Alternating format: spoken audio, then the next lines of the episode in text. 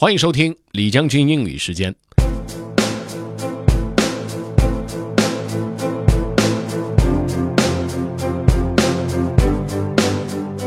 今天的内容呢，其实很好玩，它来自于 five thirty eight dot com，这是一个网站，他们有个新的专栏是给大人回答儿童问的科学问题的。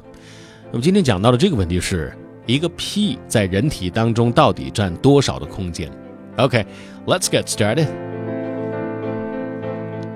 How big is a fart? Somewhere between a bottle of nail polish and a can of soda. By Maggie Koerth-Baker, filed under Science Question from a Toddler.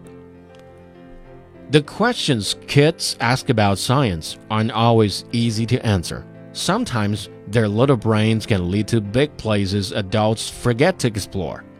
With that in mind, we've started a series called Science Question from a Toddler, which will use the curiosity of kids ages 5 and younger as a jumping off point to investigate the scientific wonders that adults don't even think to ask about.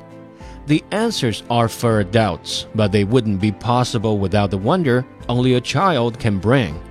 And now our question is How much space does a fart take in your body? Inbal R H5. Placed under the microscope, even the dullest grain of sand develops a personality. So it goes with farts, or flatulence, as they say in the scientific literature. Farts may seem largely interchangeable, but each one is special. Even just your own farts are a circus sideshow of intestinal gas big ones, little ones, stinky ones, oddly fresh ones. There is not enough scientific evidence to say that no two farts are alike, but you can rest assured that they are a riot of diversity. As a result, it's impossible to say exactly how much space a generic fart takes place in the body. I can, however, tell you about the range of specific parts as captured in scientific experiments. For instance, a 1997 study of 16 Americans found a volume per fart range of 17 millimeters to 375 millimeters. One imagine a bottle of nail polish? That's the rough analogy for the volume of the daintiest of puts.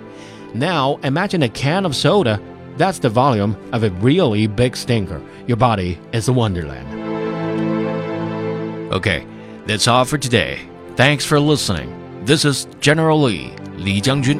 明天见。